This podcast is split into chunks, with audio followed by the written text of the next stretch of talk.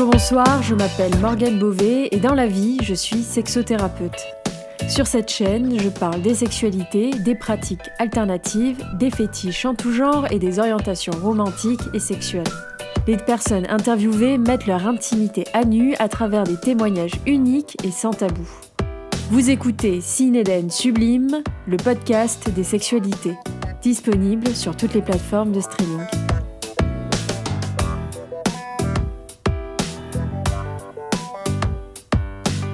Comme vous, M est une personne, son cœur bat, et elle donne vie à ses idées, et elle se bat, et elle rend visible ce qu'on ne montre pas toujours, et elle est amputée de la jambe gauche, et elle a accepté de nous partager un bout de son histoire, de son regard, de ses ressentis, de sa vie en tant que personne en situation de handicap, et surtout, elle a accepté de répondre à mes questions sur sa vie intime et sexuelle. Je vous souhaite une bonne écoute.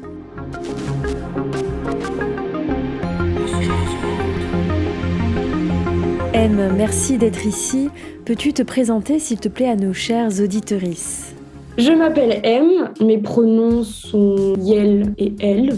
Voilà, je n'ai pas de, préférence, c'est au choix. Euh, et je suis actuellement, du coup, euh, étudiante. J'espère rentrer en master l'année prochaine. Alors, afin que l'on comprenne un peu mieux la suite de ce podcast et les questions que je vais te poser, peux-tu nous parler un peu de ton histoire et nous expliquer pourquoi tu es là aujourd'hui?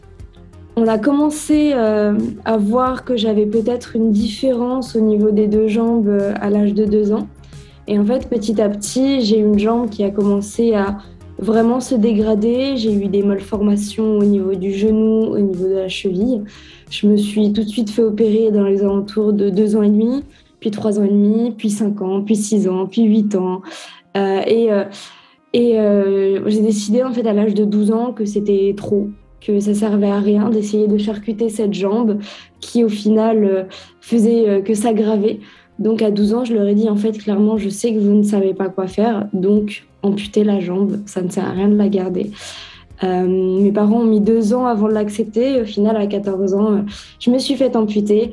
Et depuis, certes, j'ai d'autres soucis de santé, que ce soit psychologique ou ou, moteur, en fait, puisque ma jambe droite euh, met également, mon système veineux et compagnie. Mais au moins, je sais que j'ai pris une, une, grosse décision, mais une bonne décision. Aujourd'hui, je suis bien plus, bien plus autonome euh, grâce à cette amputation.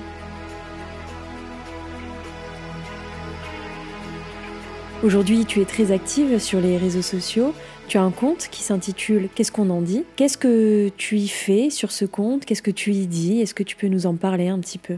Alors, du coup, sur mon, sur mon Instagram, au début, j'avais vraiment cette envie d'être très régulière, d'avoir des thèmes très précis. Et puis, en fait, je me suis rendu compte que euh, ça servait à rien de me mettre une pression et un côté très robotique du je dois faire ceci, je dois faire cela.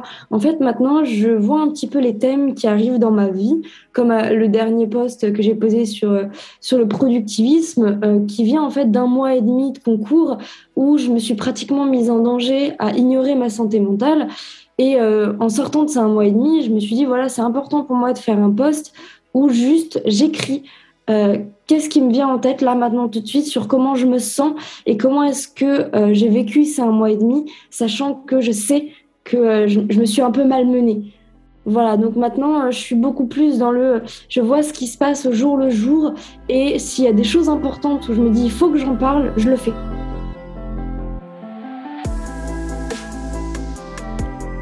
Et je vous invite vraiment à aller voir euh, son compte. Tout sera bien évidemment en description. Tu y parles de toi, de ce que tu y vis, avec une analyse des choses que je trouve très intéressante. Avec tes mots, peux-tu me définir ce qu'est un handicap? Alors, il y a la définition euh, classique qui dit qu'un handicap est, euh, est un obstacle en fait à la vie quotidienne. quel qu'il soit, que ce soit en effet mental, psychique, moteur, peu importe. Euh, moi, en effet, je suis dans, je, confirme un petit peu cette version du euh, le handicap n'a pas forcément euh, un visuel très précis. Ce n'est pas forcément quelque chose de physique. c'est en effet tout ce qui peut rendre la vie un petit peu plus difficile à faire. On n'est pas 100% à l'aise face à quelque chose. Ça peut être juste sortir de chez soi ça peut être, ça peut représenter un obstacle et donc un handicap.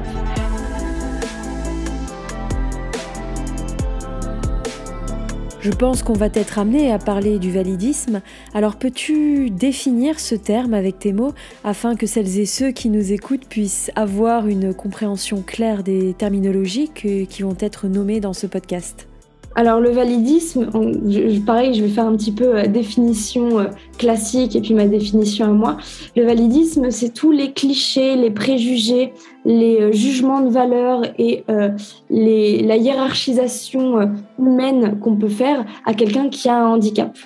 Moi, dans ma, dans, ma définition, je prends en effet toute cette définition classique-là. Je vais juste rajouter que c'est surtout un jugement des obstacles qu'on peut avoir. Par exemple, moi, mon obstacle, c'est ne pas aller à la plage. Et euh, un, quelqu'un de validiste va me dire, euh, bah si, tu vas à la plage, et si tu viens pas à la plage, bah tu restes à la maison, puis nous, on y va sans toi. Euh, ça, par exemple, c'est une forme de validisme. C'est un jugement sur mes limites. C'est un non-respect des limites qu'impose chaque handicap, parce que chaque handicap a ses limites. Juste le non-respect, que ce soit du plus violent au plus banalisé, est une forme de validisme. De quelle manière on peut contrer le validisme selon toi? Je pense que pour moi, le, validisme, euh, déjà, vient du fait que on voit chez une personne qui a un handicap l'inefficacité. De la même manière qu'on le voit chez une personne âgée qui est ralliée à la mort. En fait, une personne handi, on la voit comme presque morte et donc inefficace pour la société. Pour moi, le validisme, le contrer, pardon, contrer le validisme dans sa meilleure manière, c'est accepter que les personnes handies ont des qualités, sont productives, mais juste pas de la même manière. Alors, en tant que personne en situation de handicap, quelles sont les difficultés que tu peux rencontrer dans ta vie au quotidien? Là, déjà, tu nous as donné un, exemple. Et puis, en tant que sexothérapeute, j'ai envie de te poser aussi cette question dans ton intimité. Quelles sont les difficultés que tu rencontres? Alors, euh, de manière du coup euh, très personnelle, donc par rapport à mon handicap, euh, moi, moi, mes obstacles actuellement, l'obstacle principal que j'ai actuellement, c'est mon poids. C'est-à-dire que j'ai un poids très variable. Je peux aller, je suis très maigre, hein. je, fais, je fais entre 43 et 42 kilos. 43 et 45 kilos, pardon. Et euh, la moindre baisse ou prise de poids est dangereuse puisque une prothèse euh, ne s'adapte pas. Une prothèse est en carbone, ça bouge pas. Alors que vos graisses euh, dans votre corps se dispatchent différemment à chaque fois que vous prenez ou vous perdez du poids. Ce qui fait que si je prends un kilo dans mon moignon, c'est comme si vous preniez d'un coup deux tailles dans une chaussure qui elle ne bouge pas. Donc, euh, il peut y avoir des complications. Et euh, voilà, si je prends du poids, mon moignon devient violet parce que ça fait un effet suçon. Et euh, là, ça fait assez mal. Et à l'inverse, si je perds du poids, je plonge au fond de la prothèse, ce qu'il ne faut pas. Donc, l'os frappe au bout du moignon. Et là, par contre, il m'est arrivé que ça ait réveillé trois, quatre tumeurs que j'ai au bout du moignon qui d'un coup ont, pop-up comme ça gratuitement. Et dans les deux cas, j'ai après interdiction de marcher pendant un mois. Donc, je dois faire très attention à ces variations de poids. Euh, en plus, euh, je suis quelqu'un qui perd euh, aller, 1 à 2 kilos si je saute juste un repas. Donc, il suffit que, par exemple, ayant aussi des troubles psychologiques, il suffit que j'ai de l'anxiété, il suffit que j'ai une journée où je suis vraiment pas bien, forcément, je vais avoir l'appétit coupé. Et là, ça, c'est un petit peu un combat, en fait, poids et santé mentale qu'il faut que je, je, règle tous les jours et qui est qui est franchement euh, ce qui me prend euh, le plus de temps aujourd'hui, en plus de euh, mon risque de phlébite qui est très accru en ce moment. Donc voilà, je suis à 3-4 cailloux actuellement dans mes veines, voilà, qui se baladent et puis qui veulent pas partir. voilà, c'est confinement dans mes veines depuis, depuis deux mois. voilà, voilà je, suis plus autour de mon amputation, c'est autour des conséquences que ça a fait sur mon corps et autour de la progressivité de ma maladie qui, elle, ne s'arrête pas. Pour parler du coup euh, de l'intimité, déjà, moi, ce qui est primordial euh, à chaque fois que j'ai un ou une partenaire, il est primordial pour moi d'avoir une conversation avant, euh, d'être sûr que je m'adresse à une personne qui va écouter mes limites et qui va comprendre les adaptations que ça engendre. c'est un petit peu comme, comme quelqu'un que j'auditionne. C'est même si la personne me plaît, m'attire et que j'ai envie d'aller plus loin, je vais avoir cette barrière-là, 1, 2, 3, cette barrière-là, de me dire attention, c'est pas parce que cette personne a l'air gentille qu'elle est capable de s'adapter en toutes circonstances. Euh, souvent, dans le feu l'action, même si j'aime pas ce mot, il y, a des, gens qui oublient de s'adapter et qui pensent qu'on fait comme si de rien n'était. Non. Euh, moi, mes obstacles, ça va être euh, des douleurs, tout simplement parce que ma maladie est une maladie aussi inflammatoire. Tout ce qui touche au sang est inflammé. Ça veut dire que j'ai un utérus qui peut facilement s'inflammer. Euh, pendant une période de règles, mais aussi en dehors. Ce qui veut dire qu'il y a des positions qui ne sont pas faisables ou qui sont faisables d'abord avec un moment de douceur avant de peut-être aller plus vite si euh, l'envie m'en prend. Mais il y a un besoin de communication pendant des moments intimes qui est primordial.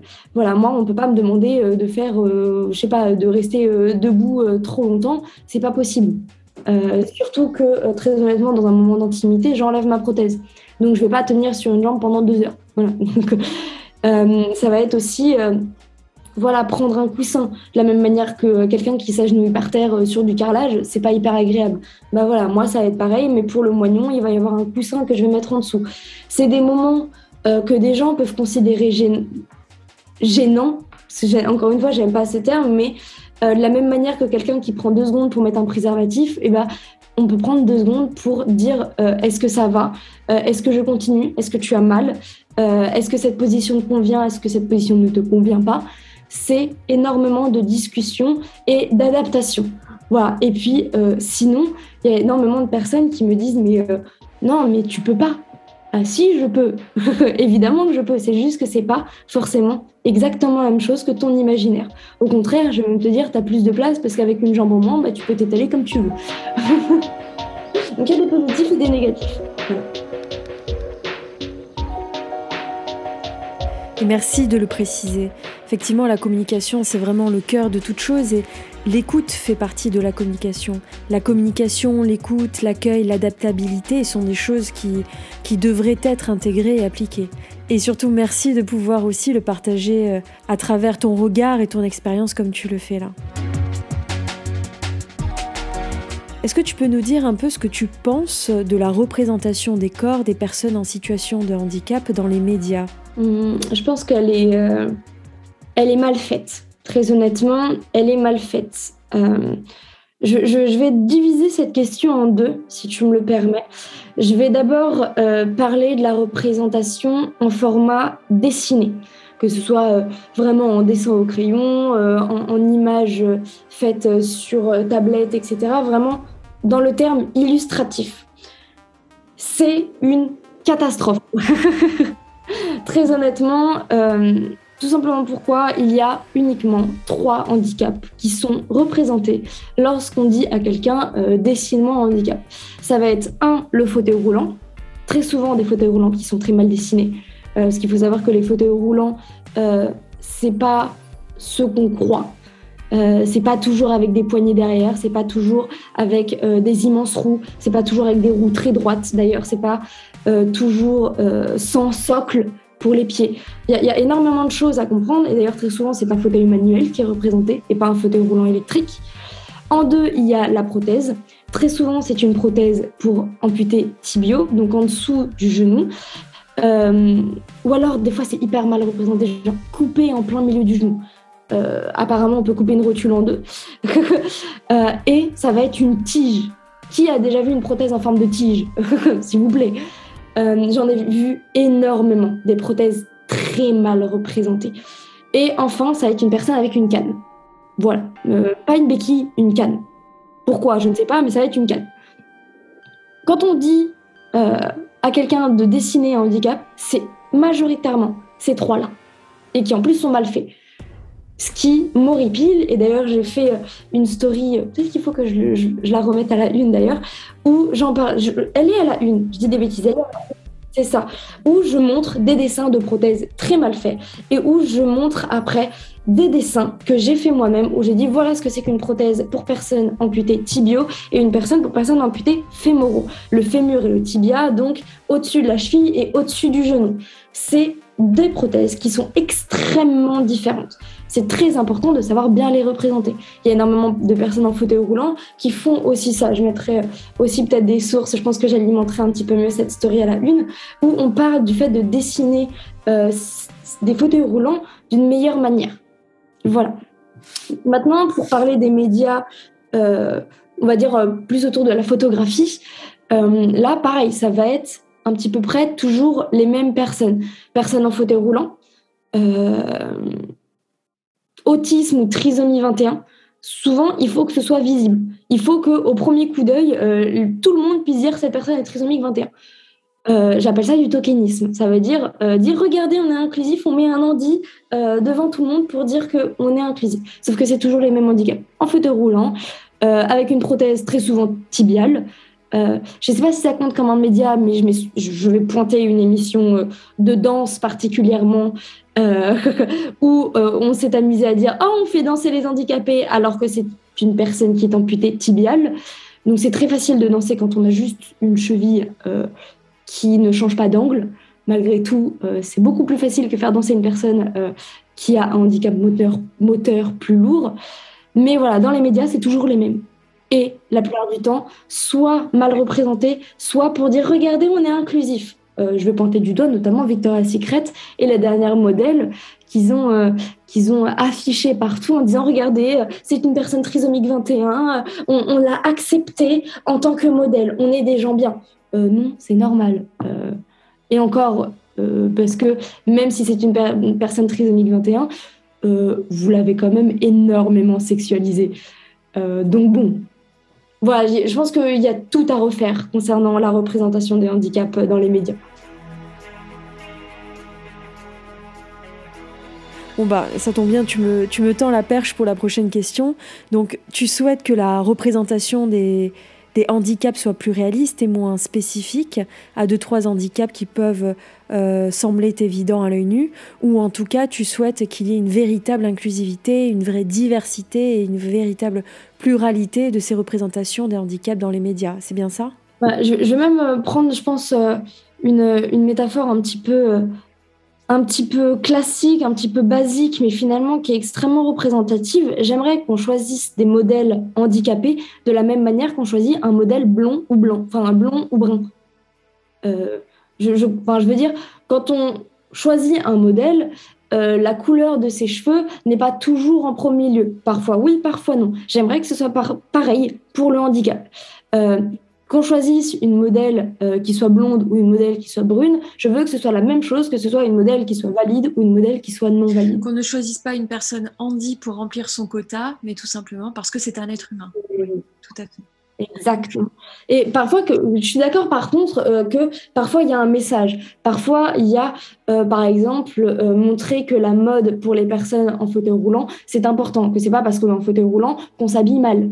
Ça, ça, ça c'est, soyons d'accord, c'est totalement OK. Mais n'en faisons pas un événement.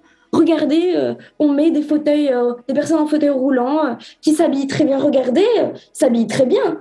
Il n'y a pas besoin d'en faire presque quelque chose d'hypocrite. non, ne pas en faire quelque chose pour vendre, mais juste quelque chose de normal. Totalement normal. De vraiment comme. c'est pas là, on, on a l'impression que c'en est presque un cheveu sur la soupe. Oh, regardez, il y a un cheveu dans la soupe. Hein. Ah, mais on va dire que c'est normal qu'il y ait un cheveu. Non, pas besoin d'en faire un truc comme ça. En plus, ça ne fait que mettre en valeur le fait que le handicap n'est pas normal. Non, c'est ah, totalement validiste de faire ça, en fait.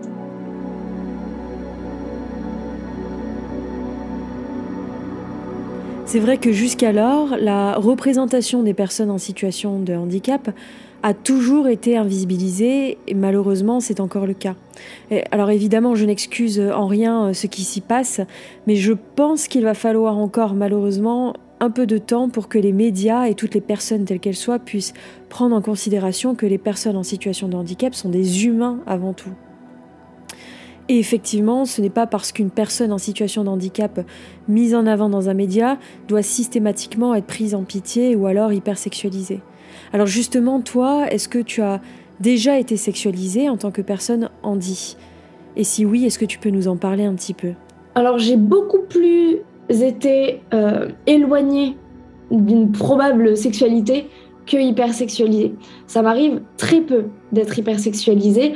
Euh, C'est-à-dire que si je suis hyper, hypersexualisée, c'est parce que je suis une personne perçue comme femme et surtout qui euh, vit en dehors euh, un maximum des clichés patriarcaux.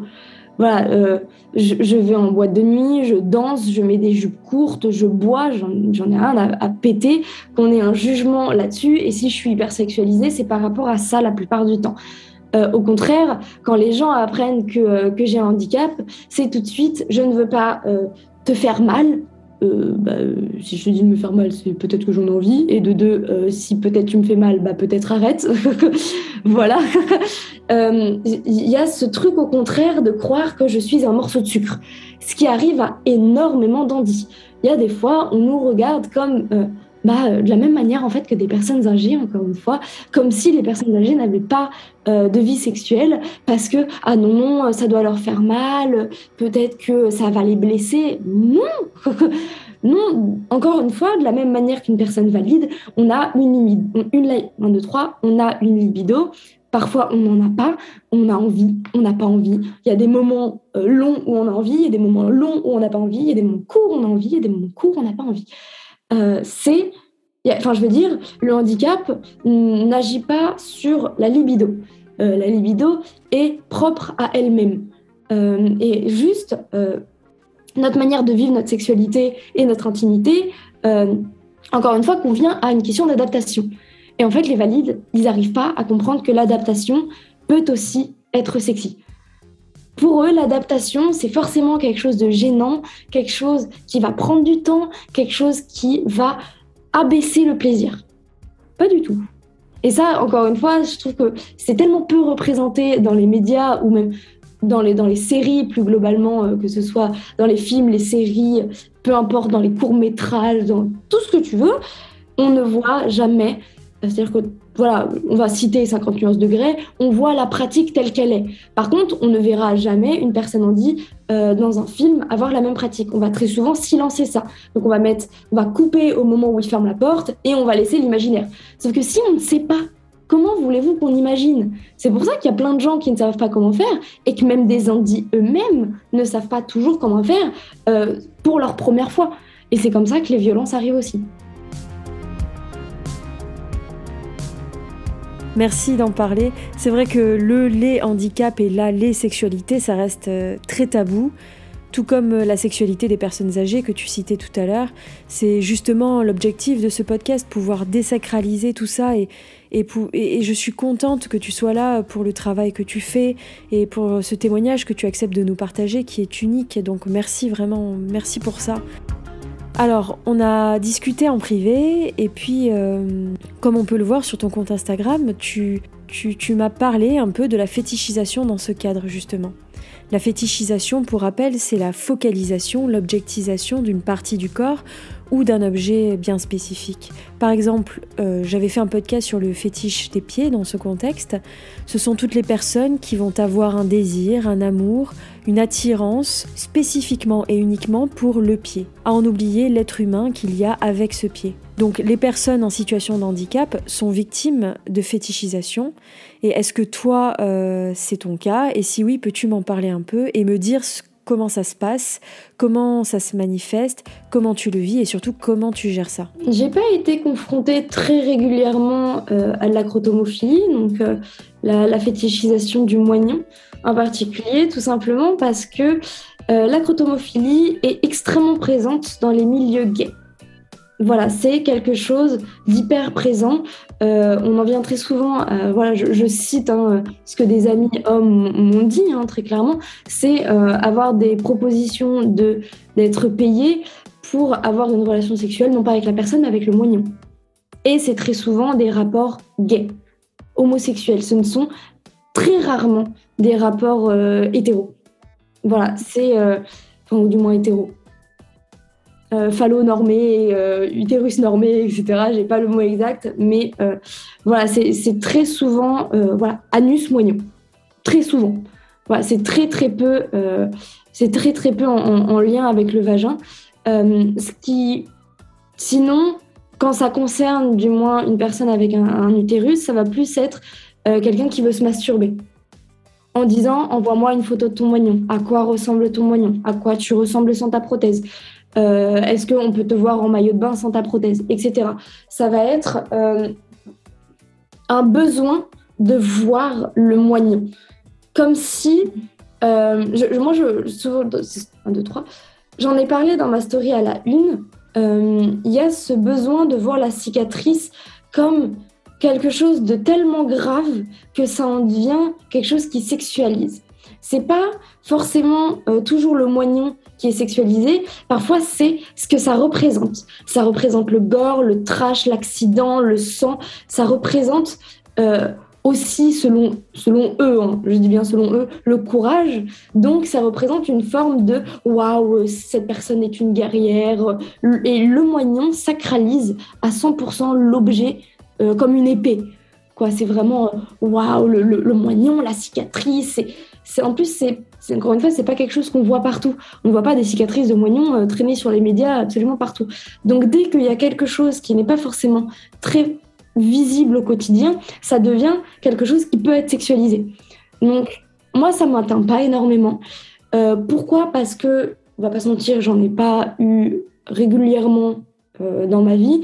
Et dès que j'en ai eu, c'était sur les réseaux sociaux et en une seconde trente, les personnes étaient bloquées. Par contre, la, fois où ça m'a vraiment atteint, et on en parlait du coup tout à l'heure en privé, c'est quand je vois des, des comptes Instagram entiers qui se font passer pour des agences de mannequins, qui ont des sites entiers pour dire nous recrutons des personnes femmes, hein, euh, très souvent d'ailleurs femmes, 100% femmes, euh, où on met en avant leur moignon. On ne voit quasiment pas leur visage, c'est juste leur moignon au premier plan avec la cicatrice, que la cicatrice soit fraîche ou que la cicatrice soit cicatrisée. Euh, et encore, un plus, plus, plus elle est fraîche et plus elle paraît euh, cabossée, creusée, donc considérée comme pas hyper jolie, euh, plus ça veut dire qu'il y a eu quelque chose de très grave. Donc plus ça les intéresse. Et c'est là que ça m'énerve parce que la plupart du temps, en plus, c'est des photos volées. Euh, et il y a des personnes qui tombent dans le panneau et qui envoient des photos et qui, au final, le regrettent en se disant Mais je suis affichée comme un morceau de viande. Euh, pas.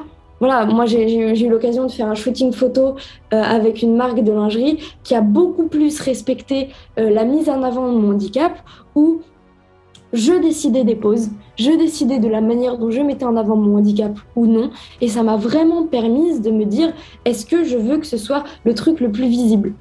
Il y a des photos, oui. Il y a des photos, non. Et j'ai choisi lesquelles je voulais mettre en avant. Alors que dans ces sites-là, dans ces comptes Instagram-là, euh, c'est 100% moignon objet. Euh, moi, j'appelle ça de la curiosité morbide.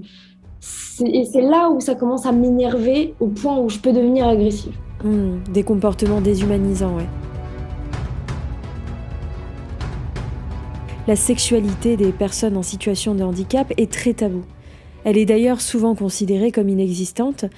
Qu'est-ce que toi tu en penses et pourquoi ce sujet est encore aussi tabou, selon toi? Je pense qu'il y a vraiment quelque chose d'historique. Il faut se renseigner vraiment sur l'histoire euh, du handicap et de la manière dont il est perçu. Euh, j'en profite pour euh, pour faire un point historique, pour rappeler qu'il euh, y a eu un génocide des personnes handies, euh, avec 700 euh, 000 personnes handies tuées dans les camps juifs. Voilà, donc il n'y avait pas besoin d'être juif, d'être juif, pardon, juste être handi et on était considéré comme une erreur de la nature et qu'il fallait être éradiqué. Aujourd'hui, on a la possibilité de savoir dans le ventre de la maman une grande majorité de handicap. Pourquoi? Pour proposer l'avortement juste ensuite. C'est historiquement, le handicap est vu comme une erreur, comme quelque chose qu'il ne faut pas, à, qui il ne faut pas donner une chance. Comme, en fait, on voit le handicap 100% entouré de malheur parce que dans la représentation du handicap de manière orale, donc de manière parlée, on ne voit que du malheur. Il n'est parlé que de malheur autour du handicap. Le malheur des familles, le malheur des enfants, le malheur des conjoints, le malheur euh, des enfants de la personne dit, etc. Et c'est ce qui fait qu'aujourd'hui, on imagine tellement de malheurs sur le handicap qu'on ne puisse pas imaginer les moments de bonheur. On ne sait pas à quoi ressemblent des moments de bonheur euh, concernant des personnes handies. J'en ai fait tout mon dossier de concours et euh, je pense le rendre public, mais il va falloir que j'anonymise énormément de personnes que j'ai interrogées, etc. Mais il va falloir euh, historiquement montrer une part de bonheur. Alors évidemment, il ne faut pas dire que le handicap est 100% du bonheur, mais au moins contrebalancer toute cette idée qu'il n'y a que du malheur et que du coup, le plaisir n'existe pas, qu'il soit solitaire ou qu'il soit euh, euh, avec un, une, plusieurs partenaires. On n'arrive pas à voir le plaisir que peut avoir une personne en situation de handicap. Et c'est ce qu'il faut montrer aujourd'hui, je pense.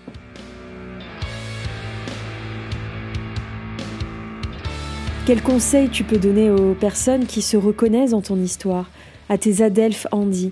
Qu'est-ce que tu peux leur dire? Le, message principal que, que je veux faire passer, c'est qu'on vit dans, un, dans une société validiste, productiviste, psychophobe. S'en détacher à 100% est quasiment impossible. Pourquoi? Parce qu'on est formaté de la même manière que euh, lorsqu'on est euh, une femme, c'est très compliqué de ne pas avoir des comportements misogynes. On a beau se, savoir, essayer de déconstruire tout ça, il n'existe pas une femme qui est à 100% aujourd'hui détachée du patriarcat. Pourquoi? Parce qu'on ne sait pas forcément à quoi ressemble une société sans patriarcat. Donc, on peut essayer de s'en détacher un maximum. Il y aura toujours très profondément des petits points qu'on ne sait pas. En plus, il faut apprendre, il faut avoir un accès à la culture, ce qui n'est pas forcément donné à tout le monde. Eh bien, de la même manière que pour le validisme, c'est très difficile d'en sortir. C'est très difficile de ne pas être victime de discrimination. Et on a cette tendance, quand on est handi, de bloquer absolument toute connexion avec un maximum de gens parce qu'on a peur, on est effrayé. Moi, ce que je veux dire, c'est c'est OK. Vous avez le droit d'avoir peur, vous avez le droit d'avoir des moments de biais validistes envers vous-même ou purée, qu'est-ce que ce serait plus simple si on oubliait nos handicaps? Moi, je veux pas qu'on culpabilise. Arrêtons de culpabiliser sur nos handicaps, d'en faire quelque chose de pas bien. Pourquoi est-ce que sur les autres, on l'accepte, mais sur nous, on l'accepte pas? C'est ça que je veux changer un maximum. Accepter, dire oui, j'ai un handicap. Non, ce n'est pas un défaut. En faire quelque chose de public ou non, ça c'est autre chose. Mais au moins se dire dans sa tête, je suis handicapé, sans que ça provoque un sentiment de gênance, de honte, de quelque chose qu'on n'aime pas, de désagréable. Je suis handi, point. On le dit haut et fort ou on le garde pour soi, peu importe, tant qu'il n'y a pas de gêne et de malheur autour de ce mot. A contrario, qu'est-ce que tu peux dire aux personnes valides qui rencontrent une personne en situation de handicap dans l'intimité? Tout à l'heure, tu nous as donné des réponses. Je pense aux alliés notamment. Quels tips tu pourrais donner pour éviter des maladresses ou bien créer possiblement des violences faites aux personnes handies Moi déjà, le premier message que je veux passer est un message aux personnes qui se disent alliées, mais qui en fait sont handies la plupart du temps, il y a des gens qui me disent non mais moi j'ai juste ceci, j'ai juste cela, je suis, je me considère pas handi parce que j'ai que cette maladie là ou que ce handicap là. Vous êtes handi. Il n'y a pas euh, de hiérarchisation euh, de la souffrance qu'engendre un handicap. Euh, vous avez un handicap qui vous fasse souffrir ou qui vous fasse pas souffrir, c'est un handicap. il n'y a pas de euh, je sais pas, il n'y a pas de check-up d'entrée pour dire euh, alors toi tu as quoi? Tu as ceci, tu as cela? Hum, Non, tu es un petit peu handi, mais pas trop. On est handi, on est handi. Il y a beaucoup de gens qui me disent moi je suis allé à la cause parce que je m'y reconnais un petit peu, mais pas trop. Bienvenue, bienvenue, tu as ta place avec nous euh, dans, ce système anti, anti, anti validisme qu'on essaye d'atteindre et sur lequel on milite. Ça, c'est le premier truc. Il y a beaucoup, beaucoup, beaucoup d'andis qui se disent alliés et qui sont andis. Et en fait, il y a une majorité de personnes qui sont andis. sans même le savoir. Je veux dire, une personne qui euh, a une grande, grande myopie et qui, euh, aujourd'hui, des lunettes ne suffisent pas forcément, étant dit, une personne qui a une forte myopie, qui n'a pas le droit de conduire parce qu'elle est myope, est une personne handi. Et ça, ça si, on, commence à comptabiliser euh, dans la communauté handi tous ces gens, et eh ben finalement, on se rendra compte qu'il y a beaucoup plus d'handi qu'il y a de valides.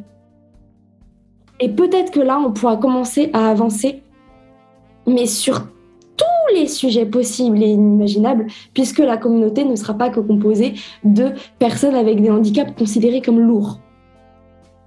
Voilà, moi c'est vraiment dans l'unité que je veux passer ce message-là.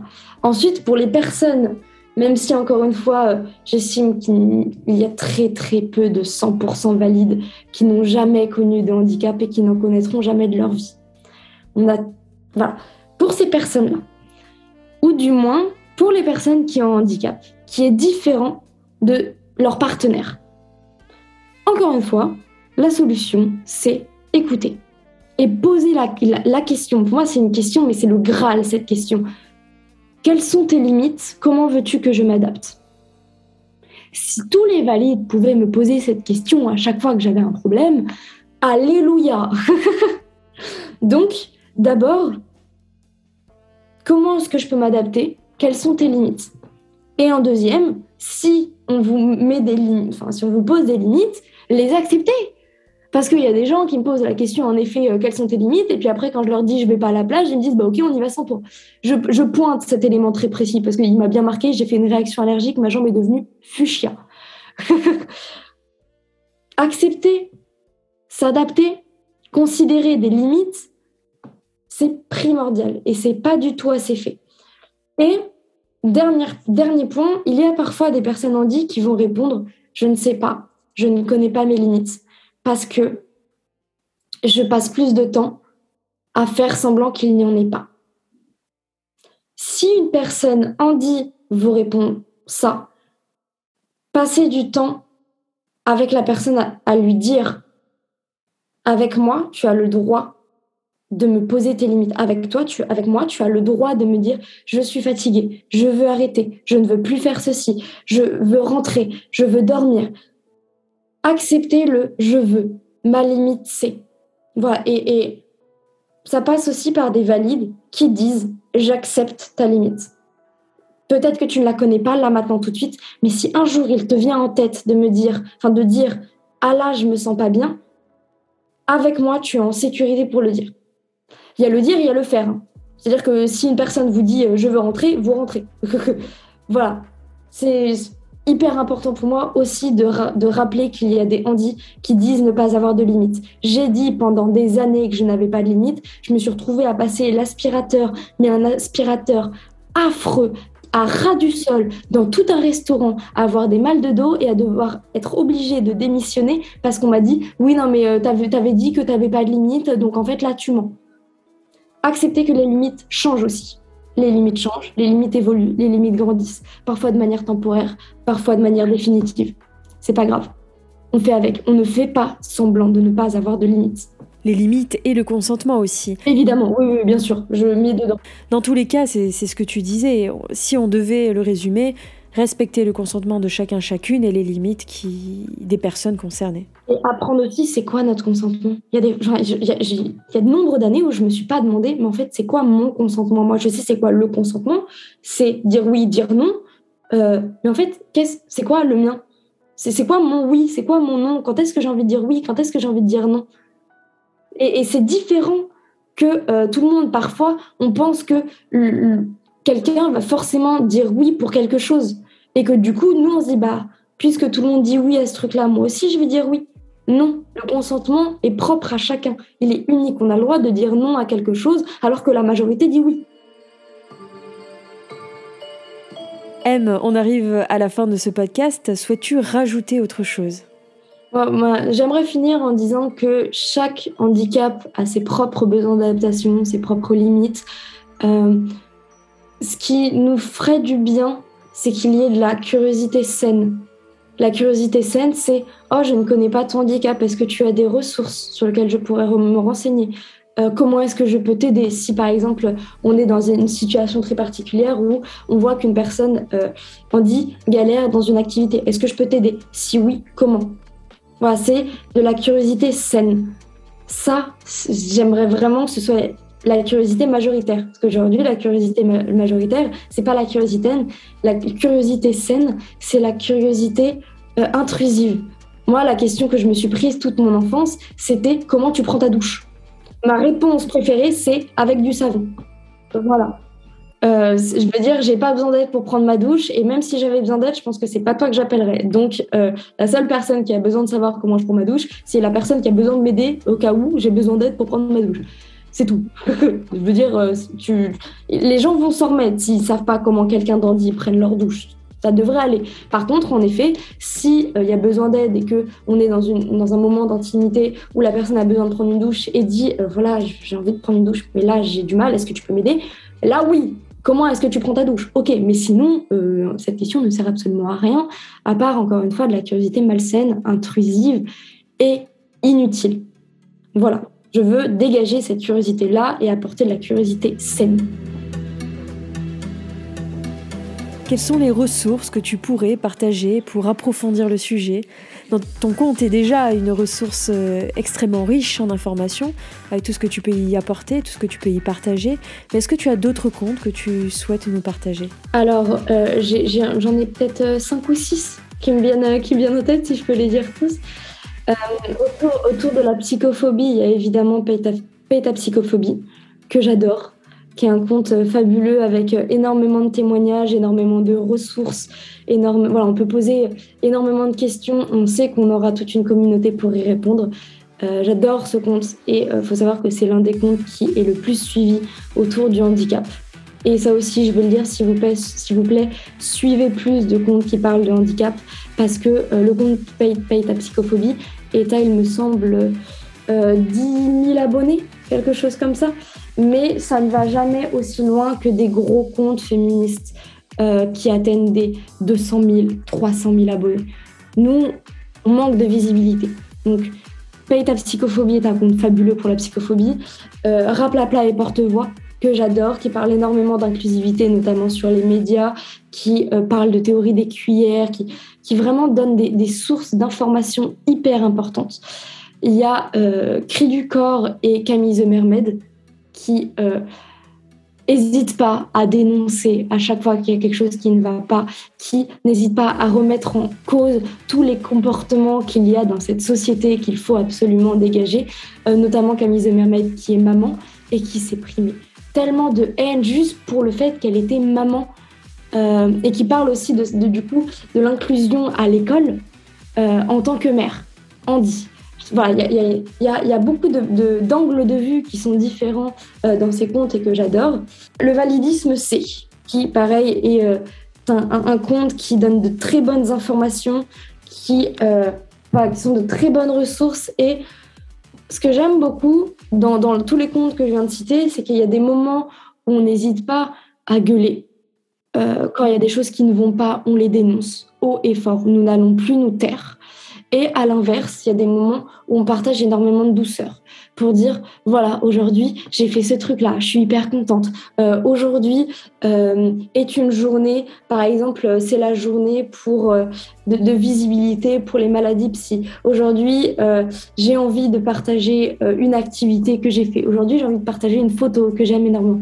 Les moments de douceur sont très importants et j'aime bien quand il y, a, des moments où voilà, je propose euh, de parler d'un truc. À un moment donné, voilà, j'étais pas, pas hyper bien, j'ai proposé dans une boîte à questions de partager un moment drôle où on a tous eu un petit peu honte. J'ai eu beaucoup de réponses de moments, euh, voilà, il y a quelqu'un qui s'est cassé la tronche mais qui s'est pas fait mal et il y a eu des gens pour l'aider. Et puis euh, après c'est juste un moment où finalement on rigole et tout se passe bien. Et quand on partage tous ensemble, tous ensemble, euh, ces moments-là, ça fait du bien. Ça fait vraiment du bien. Et je trouve ça hyper important d'aussi partager ces moments-là. Merci pour tout, M. Merci pour ce témoignage d'utilité publique. Merci pour euh, tout ce que tu fais et merci de nous avoir écoutés. Merci aussi à vous de nous avoir écoutés et d'être aussi disposés à pouvoir entendre aussi ce genre de sujet tout aussi important que les autres. Merci encore une fois. À très bientôt. Si vous avez apprécié ce podcast, n'hésitez pas à me soutenir et repartager mon travail. Je vous invite à découvrir les nombreuses thématiques que j'aborde sur l'intimité, les relations, les pratiques sexuelles en tout genre, à travers des témoignages uniques et surtout sans tabou. Ces podcasts sont disponibles sur votre plateforme de streaming préférée en cherchant Cinéden Sublime. Avez-vous déjà envisagé une sexothérapie? Vous vous interrogez peut-être sur votre intimité, vous rencontrez un problème avec votre sexualité seule ou en couple, vous êtes au bon endroit. En tant que sexothérapeute, j'accompagne toutes les personnes désireuses d'avancer vers le mieux-être. Rendez-vous sur cinedensublime.com pour prendre rendez-vous.